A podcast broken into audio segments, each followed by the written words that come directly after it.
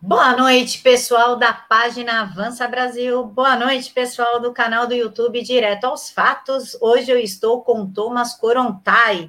Ele é fundador do movimento federalista, é empresário, autodidata em propriedade intelectual, atuando como consultor especializado há mais de 30 anos em vários outros assuntos, autor de diversos livros e artigos conferencionista, líder político federalista do Brasil, por um federalismo pleno e uma nova Constituição. Thomas, muito obrigada por aceitar falar com a gente. Eu que agradeço, Camila. Boa noite. Boa noite, é, o pessoal que está acompanhando, os internautas, né? Nem sei se usa essa expressão ainda, né?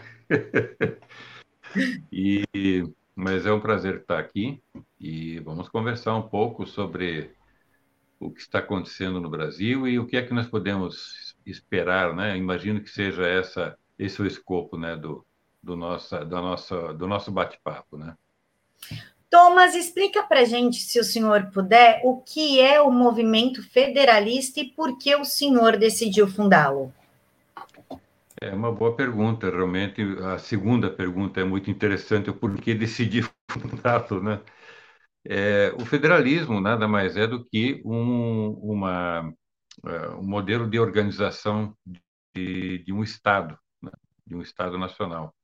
É, muita gente acha que o Brasil é um, é um, tem um federalismo, é uma república federativa, mas é, nós temos diversos aí mais ou menos 40, 48 países que, que têm federalismo e não, os, os, modelos são muito diferentes, né?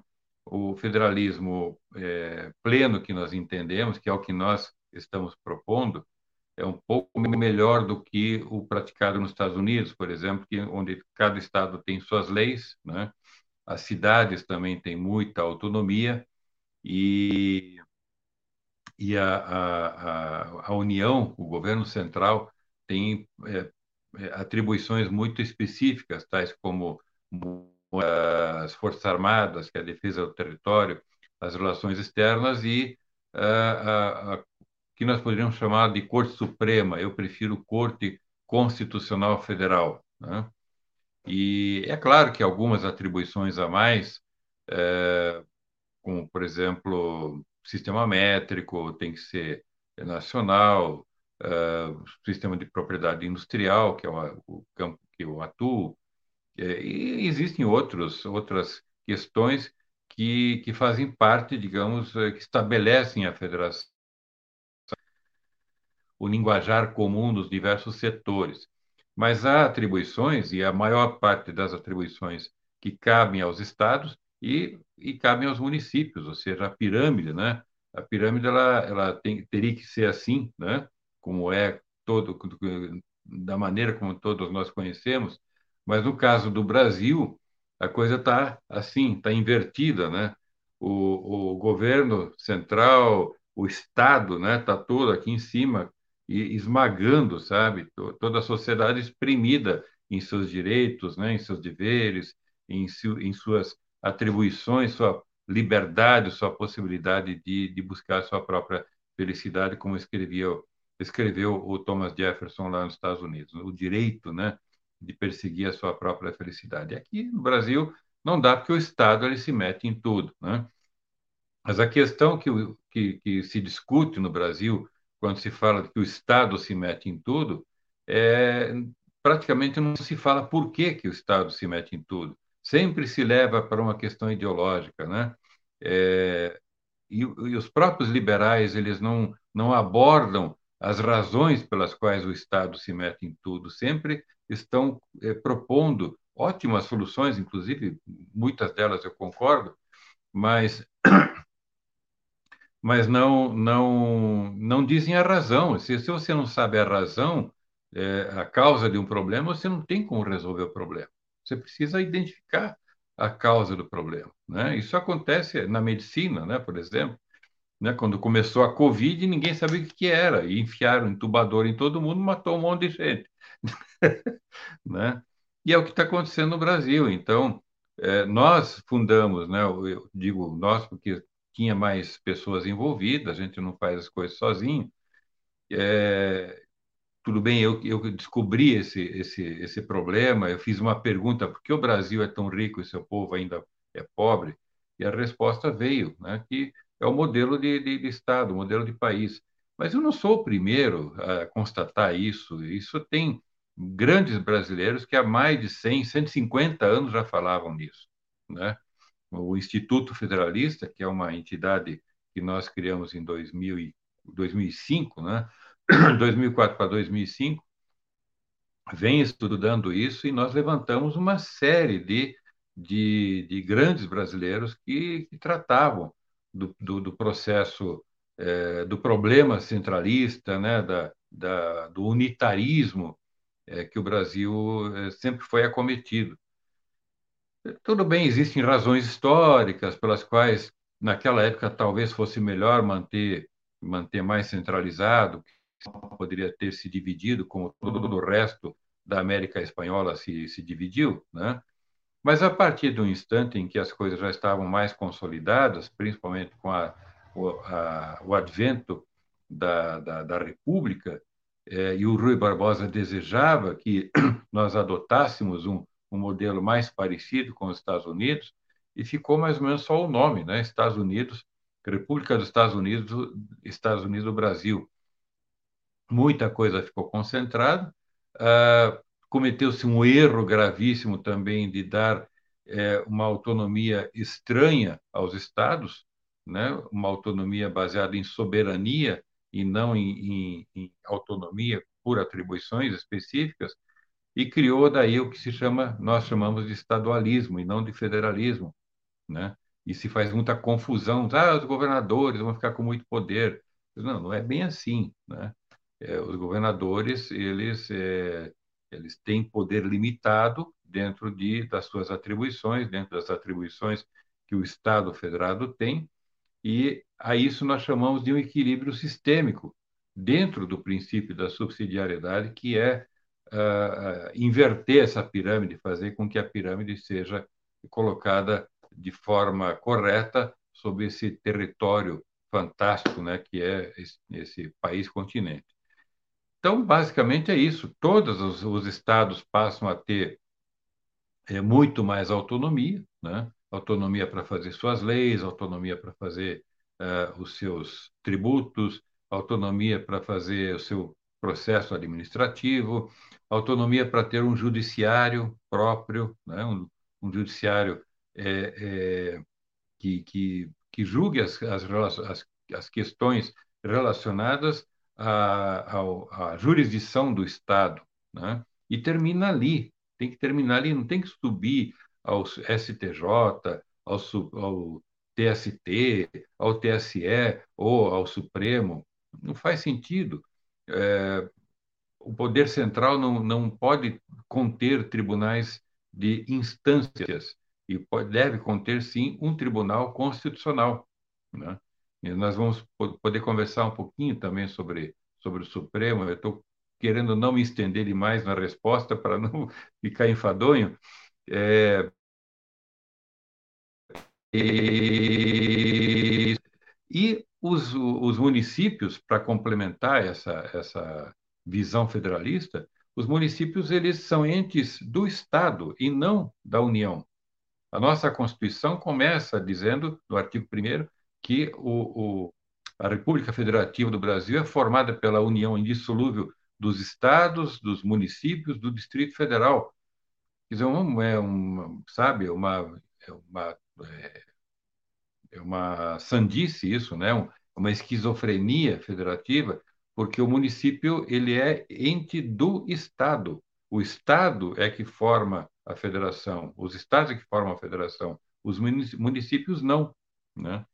Então, dessa maneira, os municípios, dentro do modelo federalista pleno, eles passam a ter realmente autonomia até quanto à sua gestão, né? podendo é, contratar um prefeito, se quiser, ou contratar um city manager, um administrador urbano, é, ou, ou eleger um prefeito sem partido. Não, a cidade não precisa de partidos, a cidade precisa de gestores, administradores, né?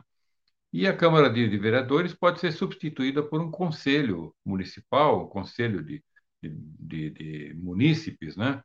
É, eleitos é, de alguma forma e que possam, sem remuneração, e que possam, então, contribuir com o processo legislativo da comunidade. Né? Então, claro que cidades maiores, assim como Curitiba, São Paulo, etc., né? cidades grandes, talvez a, o cargo de vereança remunerada seja uma necessidade é, por questões profissionais, uma, questões logísticas, enfim, né, de, de, de, a pessoa se ocupar com problemas maiores da cidade. Mas aí tem que se desenhar a cidade de outra forma também. Né? E isso nós temos também visão para isso. Thomas, falando em STF. Eu não estou não... tô ouvindo. Não está ouvindo de novo? Não estou ouvindo. Espera só.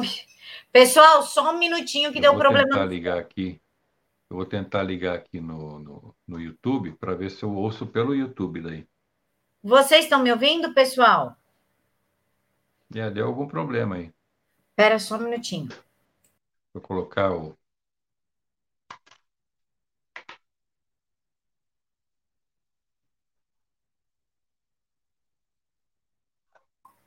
Pronto, tá me ouvindo agora?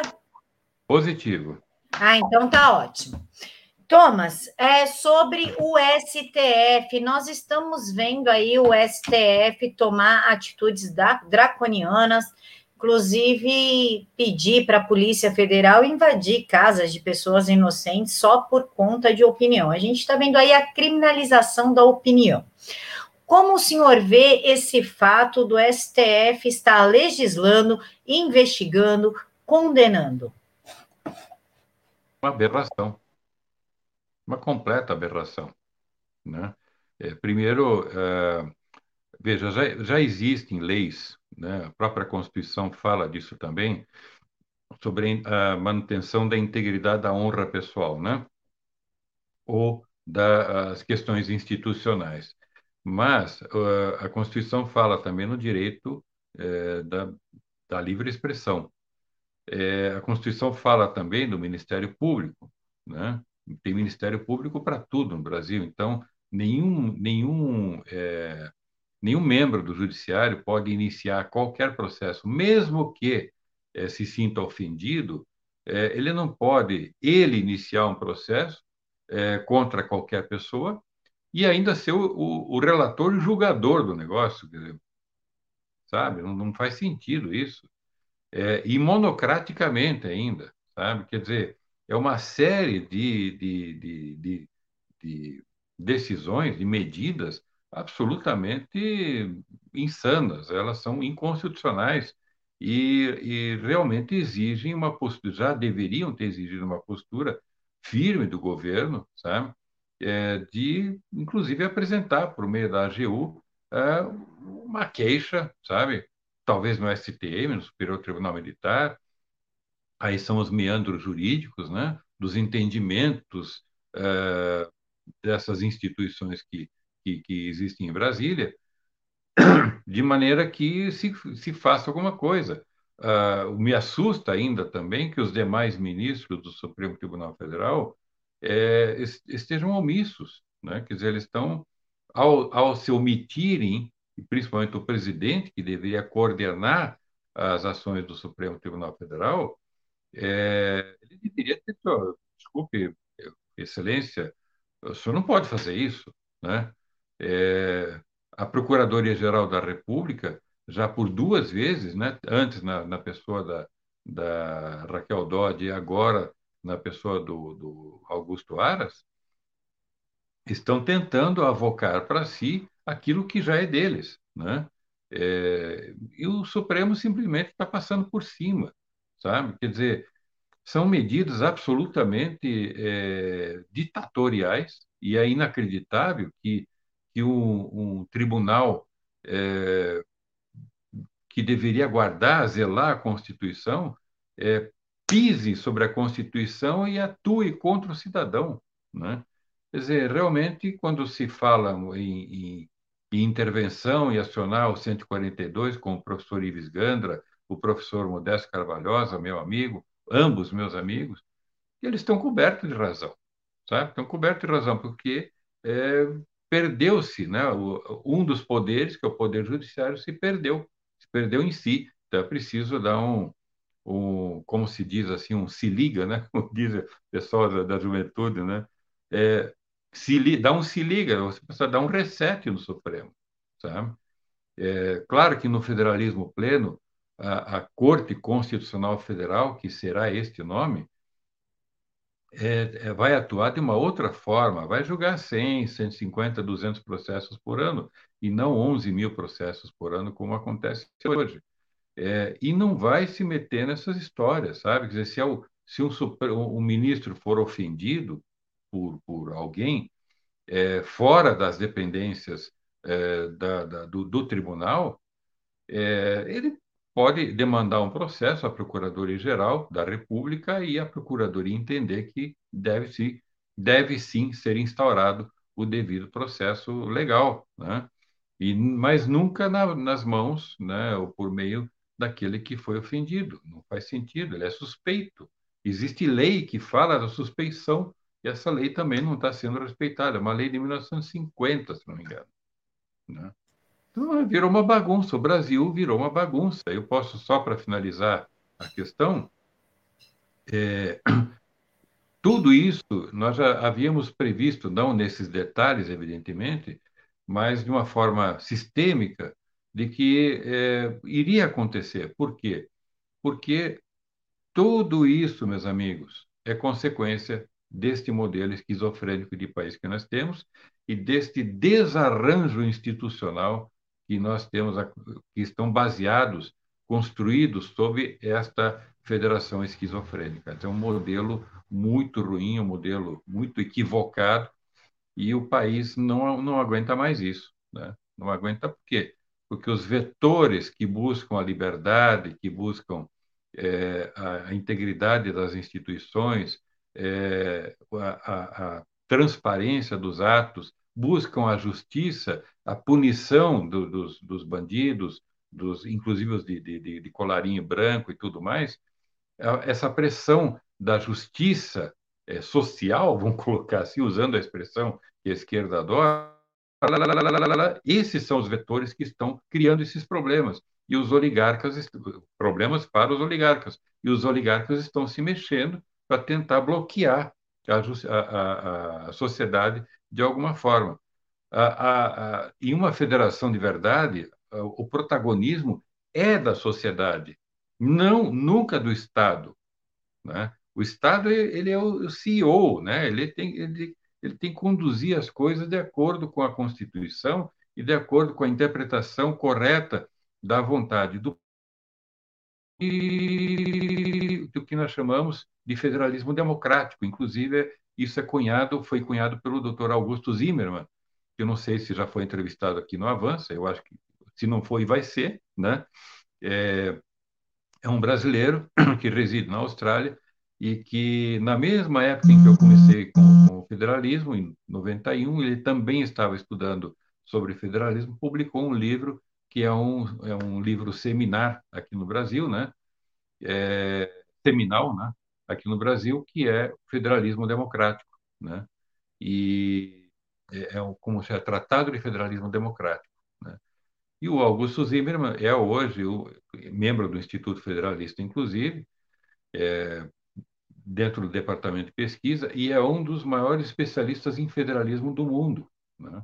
é, do princípio da subsidiariedade bem reconhecido como um dos maiores juristas é, de língua inglesa, entre os 12 maiores juristas de língua inglesa reconhecidos pela Heritage Foundation. Né? Então, é, ao, ao, quando eu lancei esse movimento atrás, em 1991, é, as pessoas gostavam do conceito, mas não entendiam, não conseguiam compreender. Mas como assim? Nós acabamos de, de validar uma Constituição em 88 e você vem e diz que tem que mudar tudo, porque deu para perceber que o país já era ingovernável. Não fui eu que disse isso. Pessoas como, como o,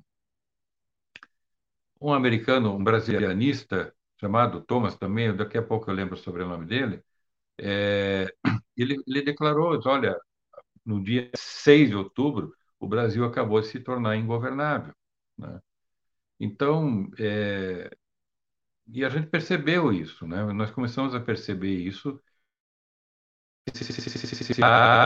processo todo ao longo dos anos, tendo muito contato com o Instituto Liberal, é, e com, ouvindo, na época, bastante o professor Lava de Carvalho, né, que acompanhava também, é, e a gente vai aprendendo, vai, sabe, entender os processos ideológicos, sociológicos, as questões do, do, do Estado brasileiro, uh, os interesses, como é que eles circundam dentro do Estado, políticos, empresariais, grandes grupos econômicos, interesses estrangeiros, globalistas, e depois as, as peças vão vão se sendo colocadas na, no tabuleiro, né, no, no, na mesa, né, de tal maneira que a gente começa a entender e formar esse quadro. Ah, que interessante.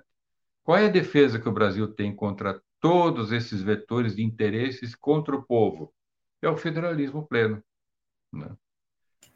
É isso. Toma. Tá? Sumiu de novo. Tem que configurar de novo aí. Peraí.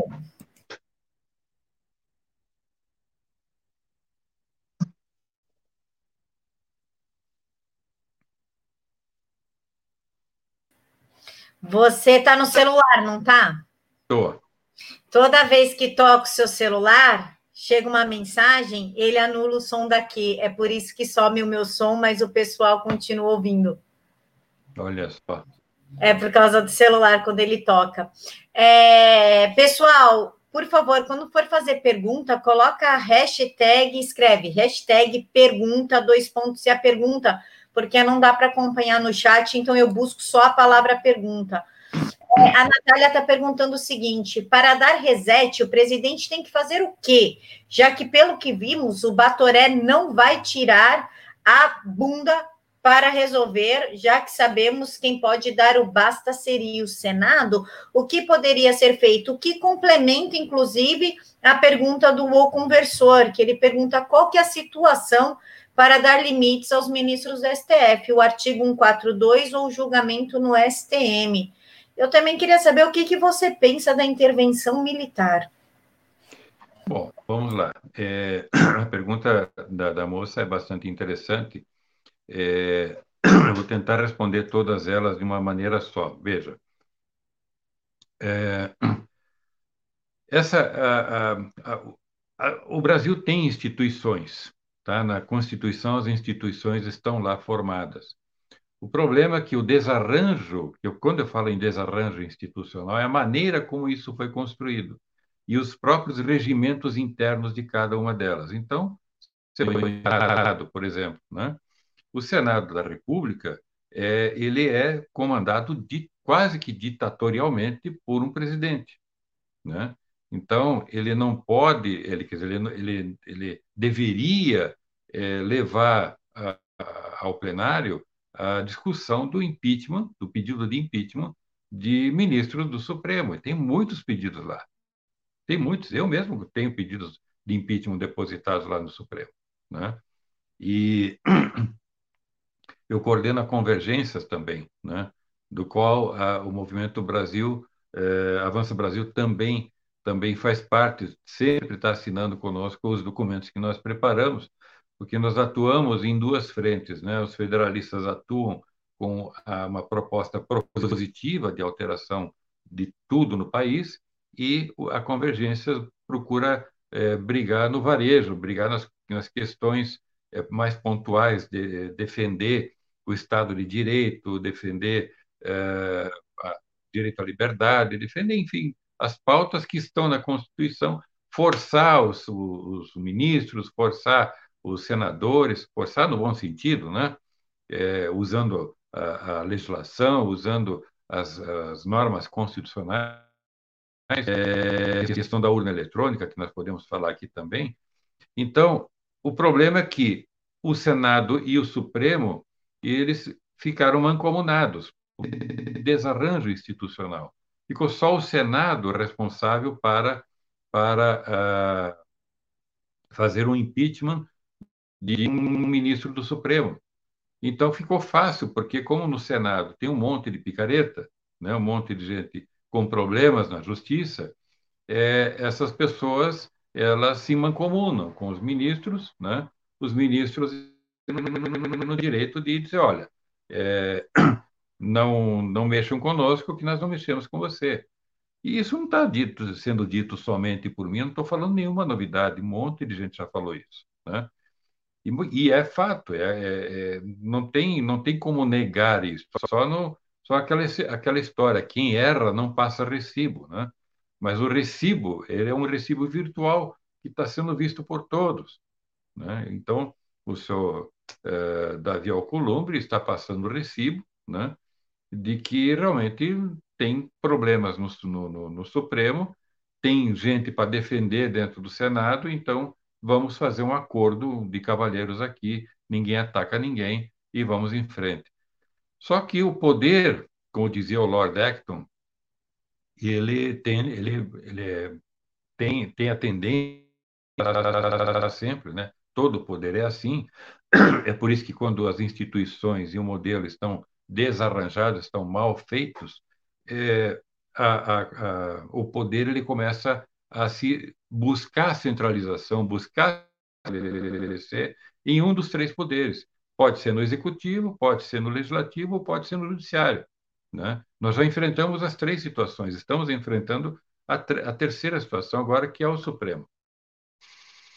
Como se livrar disso? Bom, deveria, uh, talvez nós devêssemos cercar, não o, o, o Supremo, porque o Supremo é consequência, né? E cercar, sim, o Senado. O Senado é que deveria ser cercado. Todos os senadores, 81 senadores, deveriam ser é, é, forçados, instados realmente, é, do, do, do, ponto de vista político-eleitoral,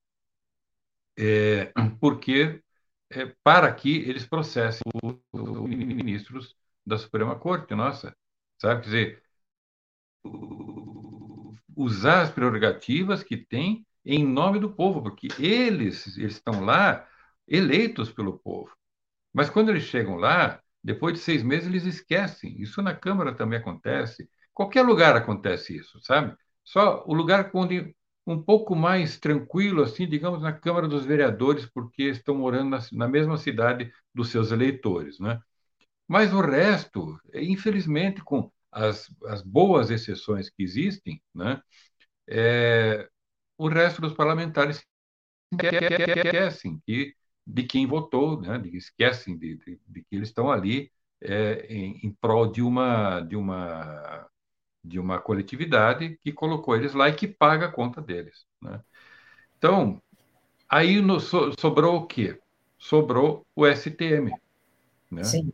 Então, nós estamos estudando é, advogados né, ligados à Convergência, República Curitiba, etc. Vários movimentos, que a Convergência é uma coalizão de movimentos. Ela não representa ninguém, é só uma coalizão. Né? Junta forças né, com os movimentos e, e vai em cima da, da, das, das, instituições ou dos políticos, seja lá de quem for que tem que resolver alguma coisa, PGR, seja lá o que for e, e então ele vai com a força da união, sabe? Mas não em nome de um movimento ou um movimento representando todos.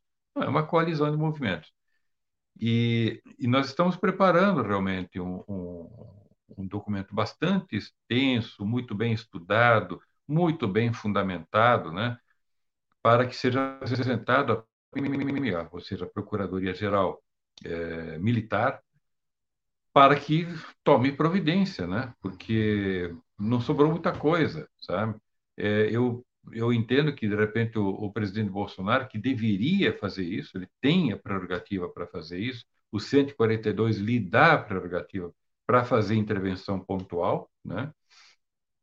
É, ele teria todo o apoio da sociedade, todo o apoio da sociedade, sabe?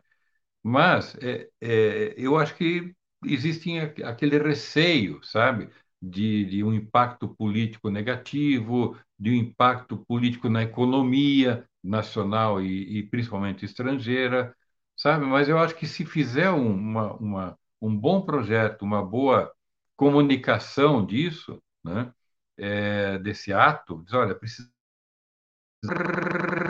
do Supremo, sabe? E coloca lá pessoas no Supremo, coloca pessoas do STJ, dos TJs estaduais, sabe? Indicados, né? Não pela OAB, né? Pelo amor de Deus, né?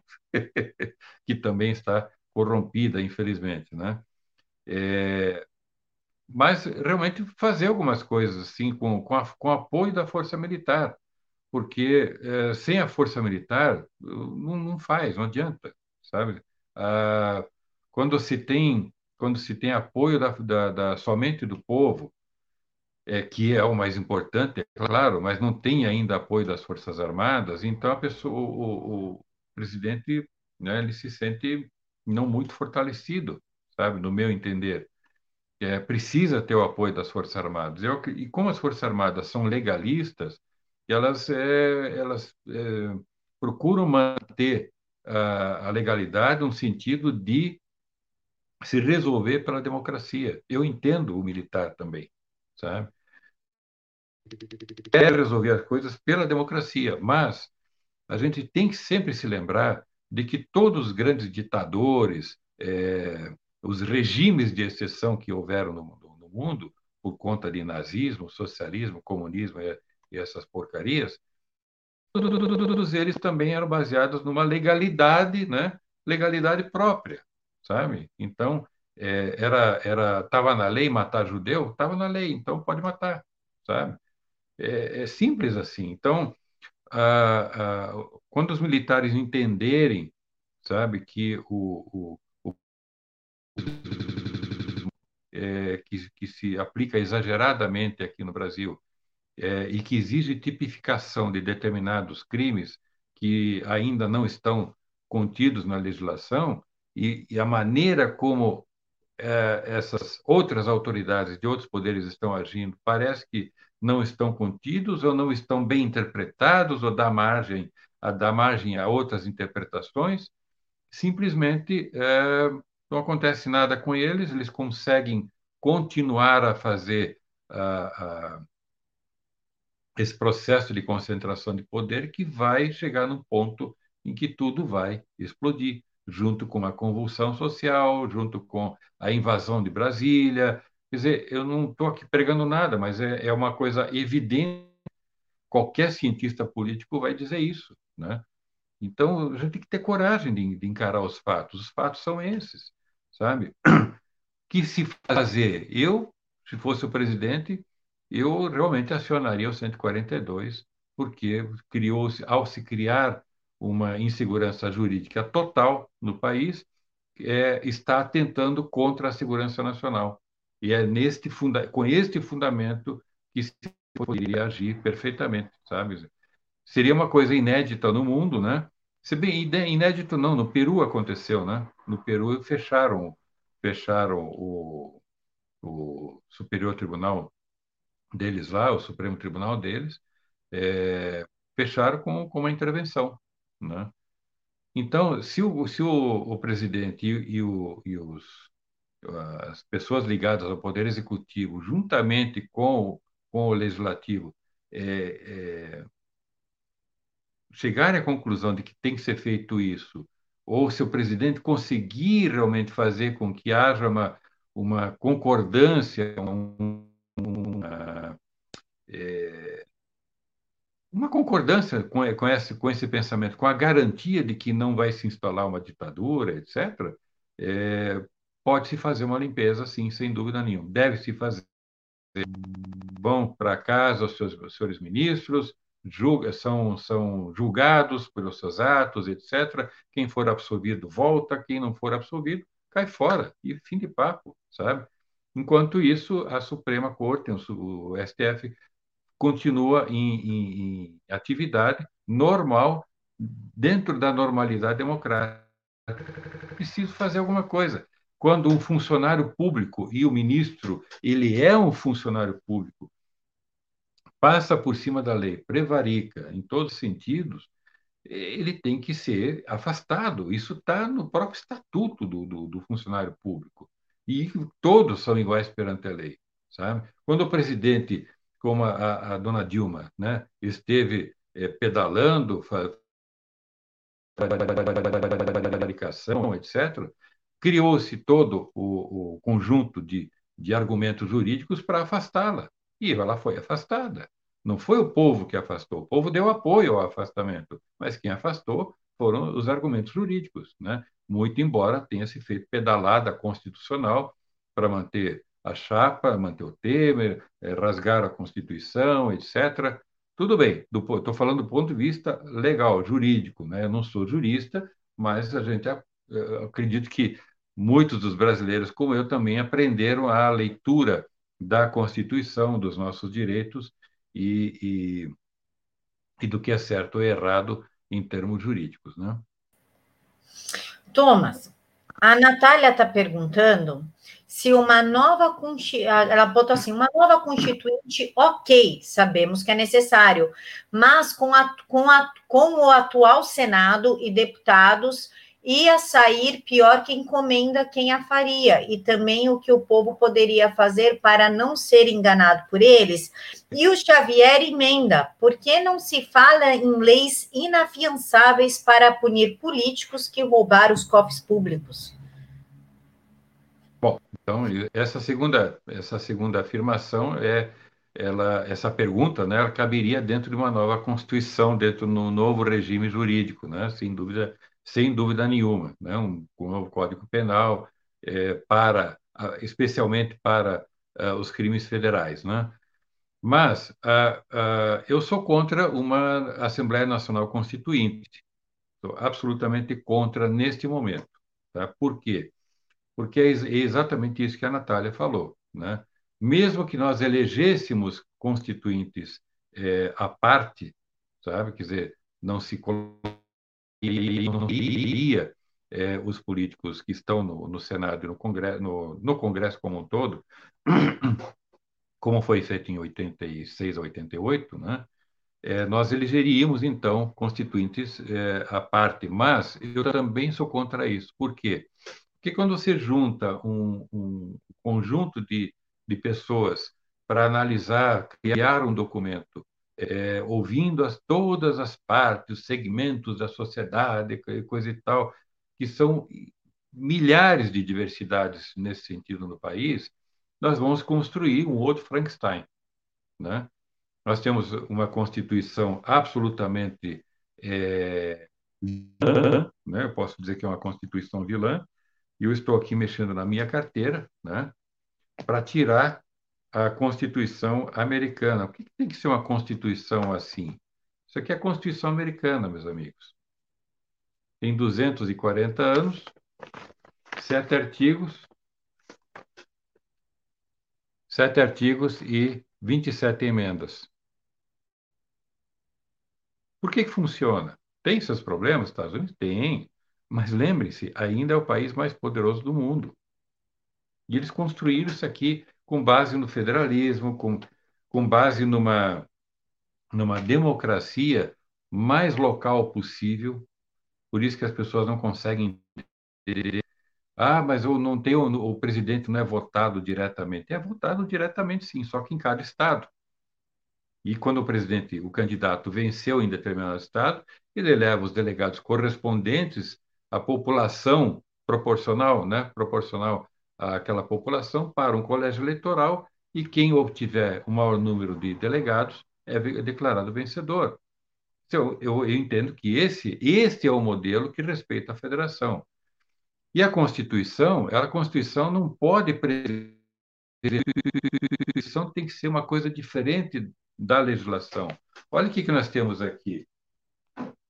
A nossa Constituição é analítica. Olha isso.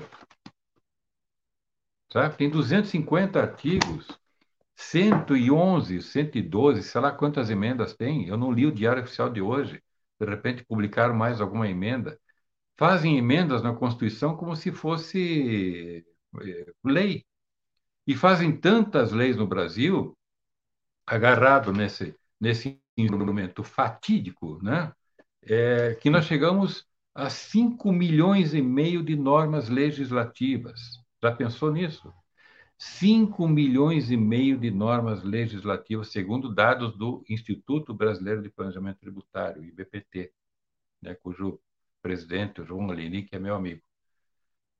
fazem um grande trabalho, né? E eles que, que, que criaram, juntamente com a Associação Comercial de São Paulo, o, o, a contagem da, dos impostos, né? o impostômetro. Né? Então, e fui eu que registrei a marca. Né? registrei para eles né? como, como consultor. Então, nós procuramos seguir uh, uh, um conceito de se formar um documento com princípios, a base de princípios para que esse documento possa ser perene, como este aqui. Né? A Constituição da Suíça tá? tem lá mais de 100 anos, cento e poucos anos. Então, nós criamos aqui um ensaio constitucional, tá? um ensaio constitucional com 87 artigos e 19 disposições transitórias. Tá? É claro que é um ensaio, por isso que estou falando que é um ensaio. Carrego na carteira tanto quanto, né? carrego os dois na carteira, inclusive. E o que, que eu quero dizer com isso? O que, que nós queremos dizer com os federalistas querem com isso? Nós estamos formando um time, já faz algum tempo, formando um time de, de, de, de, de pensadores, né? de notáveis, sabe?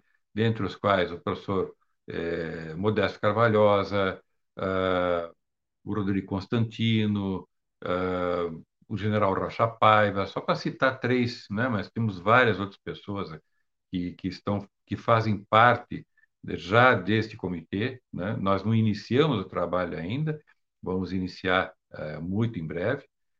E, e a ideia é pegar esse texto aqui, né? o, o professor Modesto Carvalhosa tem também muitas ideias de uma Constituição muito parecidas aqui, sabe? Nós temos uma, um, ideias também de um outro grande brasileiro, que foi o Henry Maxud, já falecido, que escreveu uma Constituição demarquista, né?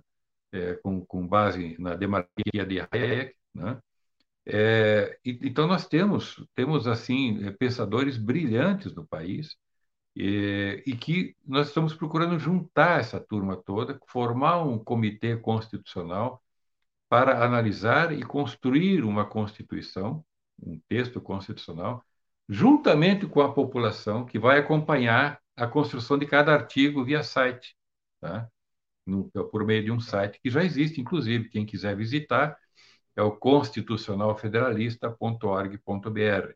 Eu tenho uma série de ideias muito interessantes lá que as pessoas estão colocando, né?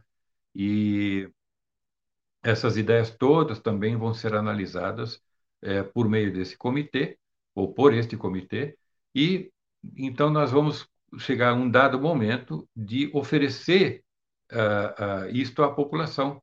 E quem sabe nós consigamos provocar por determinados meios, pela política, pela democracia, enfim, a, a provocação de um referendo, porque este novo texto tem que ser aprovado pela população, ele tem que ser discutido, conhecido, discutido e referendado pela Constituição.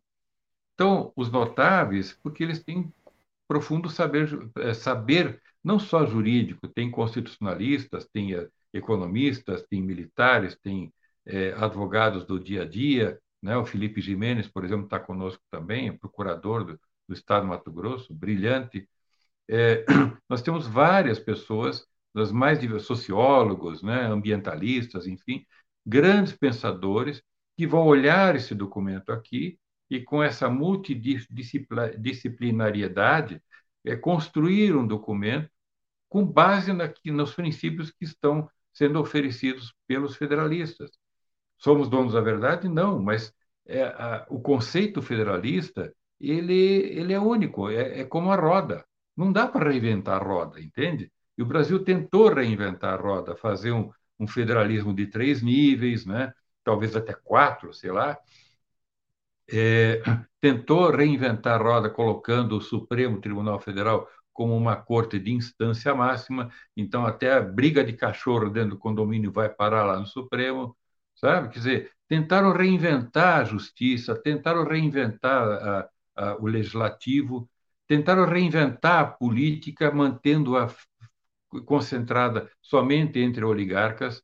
Por isso, nós não temos um processo político-partidário decente, Não tem nenhum partido, que me perdoem os amigos que eu tenho dos mais diversos partidos, mas não existe partido político no Brasil. Não existe. Por quê? Porque é, não existe uma organicidade popular. Os partidos não são populares. Os partidos são empresas políticas. Eu provo isso por A mais B, analisando o estatuto de cada um. É só achar lá voto por procuração autorizado, voto por, por é, de, de, cumulativo, votação cumulativa. Só ter, ter vários cargos é, dentro do partido, em diretório municipal, estadual, nacional, fora do partido também. Eu tenho, conforme o estatuto, direito a muitos votos, porque eu sou mais importante que os outros violando o princípio constitucional de igualdade de todos. Né? Então, nós criamos um partido, o Partido Federalista, que ainda não está registrado porque o povo não entendeu. É simples assim. Não entendeu e faltou-nos recursos também para divulgar mais. Para, estamos é, é, restritos às redes sociais.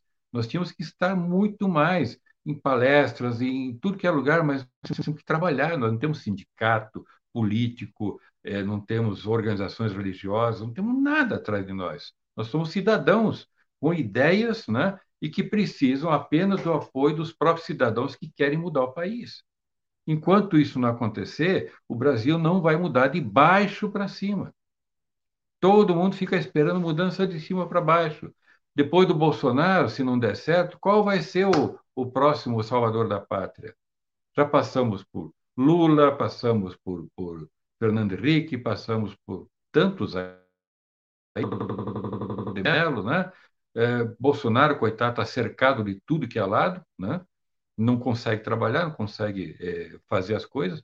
Graças a Deus, alguns ministros estão bem quietinhos trabalhando, né? não se metendo na, na, na, nas retóricas, nas discussões de Twitter e, e Facebook, etc. E é isso, sabe? Tudo isso está acontecendo porque nós não temos um modelo certo, um modelo correto. Sabe? A hora que nós tivermos, tivermos um modelo correto com uma Constituição nova, aí sim esse Brasil vai realmente decolar e se tornar entre os três maiores players do planeta, que é o seu lugar, gigante pela própria natureza, e está ainda ó, abafado. Thomas, a, desculpa, eu perdi o nome dela que o chat subiu. Ela pediu para você repetir o site. constitucionalfederalista.org.br. E o Davi, não, desculpa, não é Davi, é De Xavier Santi, Santinho Xavier. Pergunta o seguinte: por que não se fala em leis inafiançáveis para punir políticos que roubaram os cofres públicos? Quem faz as leis? Os políticos. Eles vão fazer alguma coisa contra eles? Não. Não vão fazer. Né? Então, por isso tem muita coisa que não acontece. Veja, a, a, a política tem reserva de mercado no Brasil. A política tem reserva de mercado. E a reserva de mercado foi criada pelos políticos. Por exemplo, muita gente acha que o, partido, o Brasil tem muitos partidos. Não. O Brasil tem muitos partidos no Congresso. Isso está sendo aliviado graças, finalmente, à da, da cláusula de barreira. Veja como no Brasil tudo é pelo negativo. Né? Enquanto nos outros países a mesma, o mesmo tipo de cláusula é chamada cláusula, cláusula de acesso ou cláusula de desempenho, né? exigindo que você seja melhor, exigindo que o seu partido seja é, mais abrangente, mais, é, é, mais eficiente, mais competente para poder angariar mais votos e merecer uma cadeira no Congresso, né? Não, aqui é barra, não deixa, não deixa entrar porque nós temos que ter a nossa reserva de mercado, dividir os 3 bilhões e meio de, de reais entre o menor número de partidos possível, ou seja, dividir o butim né, do dinheiro público, né, é, e deixando o resto para fora. A Argentina tem 700 partidos. Sabia disso, Camila? Pois é. é muito 700 partido. partidos. Tá? Mas estão os 700 no, no, no, no parlamento, no congresso deles? Não. Tem meia dúzia de partidos lá porque tem uma cláusula de desempenho. Os problemas da Argentina são muito parecidos com o do Brasil. Modelo centralizado também, províncias sem autonomia, todo esse processo político, etc, etc. É muito parecido com o que tem na Argentina. Tá? Por isso que eles estão é, é, sofrendo gravíssimas consequências cada vez mais, ainda mais por ideologias que mexem com as emoções, né? peronismo, etc., que é uma faceta do socialismo, né? é um populismo tremendo. Mas os Estados Unidos, que todo mundo pensa que tem dois partidos somente, tem 120, 130 partidos. Só que é, eles têm uma, um outro tipo de desempenho lá, que não é por quantidade de votos, é, para que os partidos que possam ultrapassar esse desempenho e conseguir ter direito à cadeira no Congresso, na Casa dos Representantes e no Senado. Mas muitos desses partidos atuam nos seus estados, nos seus próprios estados. Tem estado lá, como New Hampshire, por exemplo, tem, onde mora um amigo meu, tem Senado. E com detalhe, o salário dos senadores e dos deputados desse estado, New Hampshire, é de 100 dólares por ano.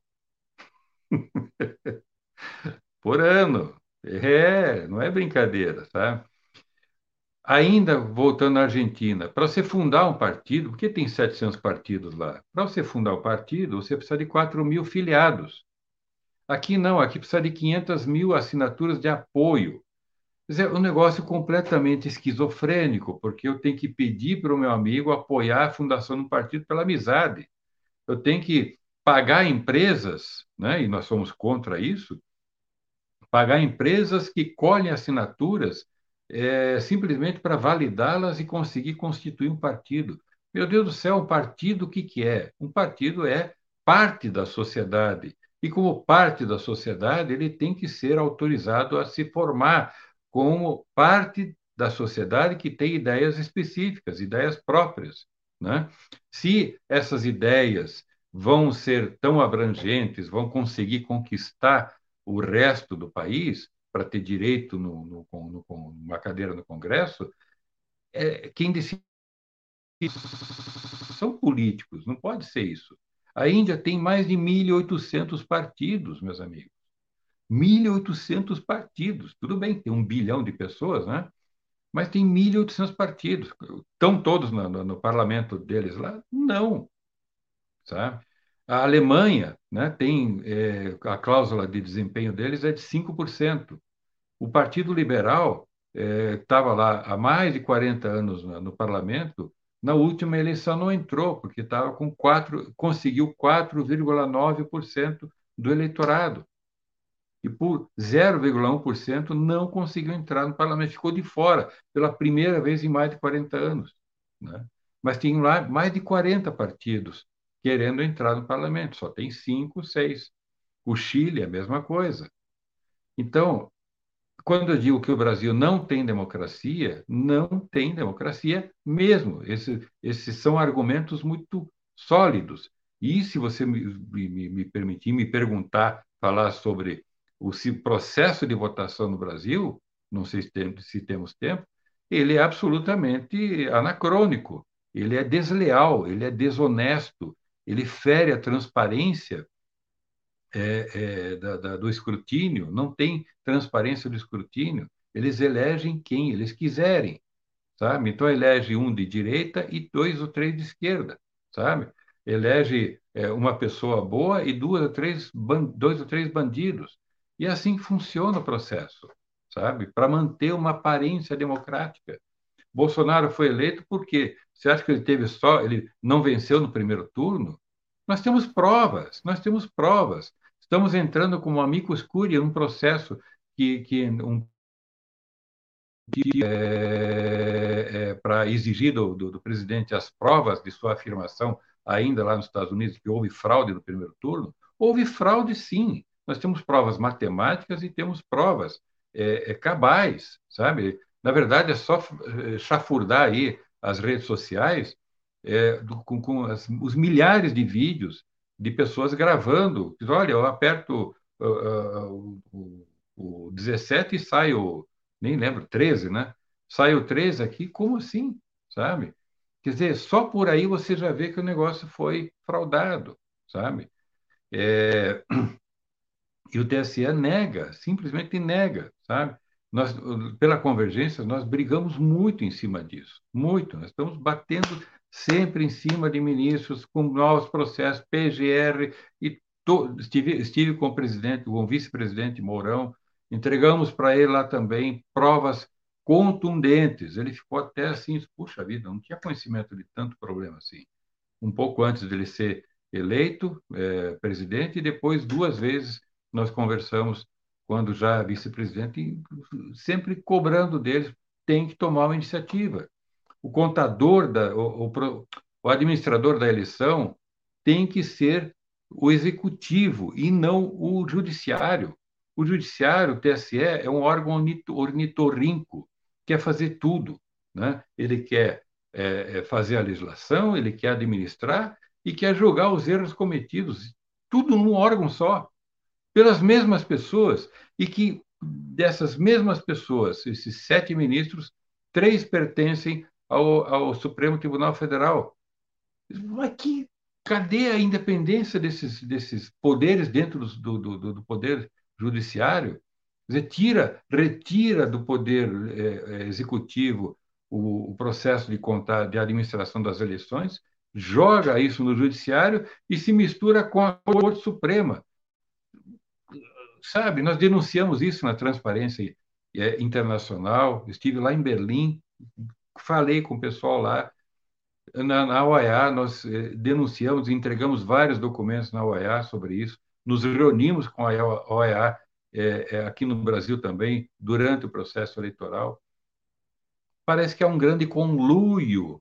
Eu não posso, não posso crer que pessoas assim sejam tão ignorantes de não entender que um simples preceito está sendo violado, que é o, o processo de transparência do escrutínio. A máquina conta os votos e dá um boletim de urna. Isso está tá, tá aqui publicado. Está publicada a farsa, sabe? Quer dizer, você não sabe se aquilo é farsa ou não. Né? E não tem como provar, e não tem como provar nem que houve fraude nem que não houve fraude. Quer dizer, é maluco, né? É isso. É, eu tenho que respeitar o horário do avanço, né? Eu ainda tenho uma sequência de perguntas, então já te convido para voltar, que eu ainda queria falar sobre a Polícia Federal, a atuação do Legislativo, tenho a, as perguntas do pessoal do chat, mas infelizmente a nossa uma hora bateu. Eu peço para o pessoal que eu não consegui fazer a pergunta, e na página do Thomas eu botei na caixa de informações, YouTube embaixo, Facebook em cima, vai no último post dele e deixa a sua pergunta que ele responde. Meu convite para você voltar, Thomas, está aberto, espero que você aceite. Quando quiser, eu, eu, sou, eu estou a serviço, em uma missão a serviço do povo. Não sou político ainda, nem nada, quero ser, sabe? É, mas no momento certo e pelo, pelo jeito certo. Né? Sim. Nessa, no meio dessa bagunça aí que não dá, não. Até é, eu deixo um site, é o thomascorontai.org.br, aliás, desculpe, thomascorontai.com.br, que tem lá o, as minhas ideias também quando fui um pré-pré-candidato à presidência da República em 2018, por meio do primeiro mandado de injunção que exigia uh, o direito de concorrer à presidência por uma candidatura uh, independente junto ao Supremo, caçada ilegalmente, monocraticamente pelo Lewandowski, né, pelo ministro Lewandowski. Então, é o mandado de injunção é uma cláusula constitucional que deveria ter sido levada ao plenário, ele não, caneteou ali, nega o segmento e acabou. Um tratado internacional assinado pelo Brasil, reconhecido, ratificado e que nunca foi regulamentado. Por isso que, que entramos com o mandado de injunção, que o mandado de injunção é uma forma de você exigir que um direito seja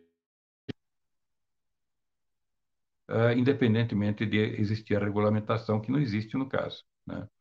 Então, é, nós estamos cercados, viu, meus amigos? Estamos cercados e nós temos que lutar é, para substituir esse modelo. A gente só co coloca um fim nas coisas quando pode substituir por um modelo melhor.